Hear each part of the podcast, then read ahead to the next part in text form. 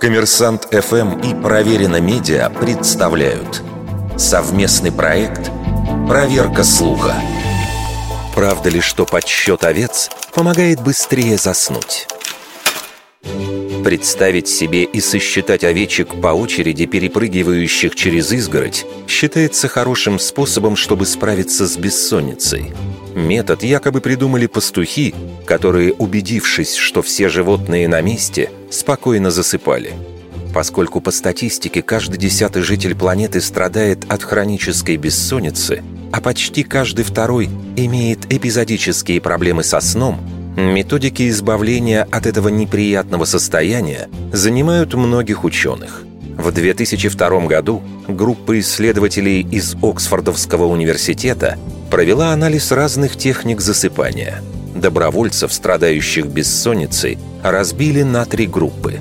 Первых попросили считать овец, вторых – представлять живописные пейзажи, а третья группа была контрольной. Они должны были засыпать так, как им привычно.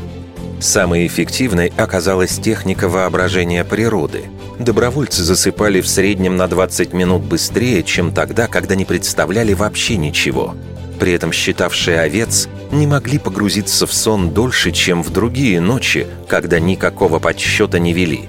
Выводы ученых относительно благотворного влияния образов природы подтверждает и другое исследование. Выяснилось, что страдающие от бессонницы люди реже представляют себе пейзажи, а думают в основном о бытовых вопросах и вещах, которые они делали в течение дня.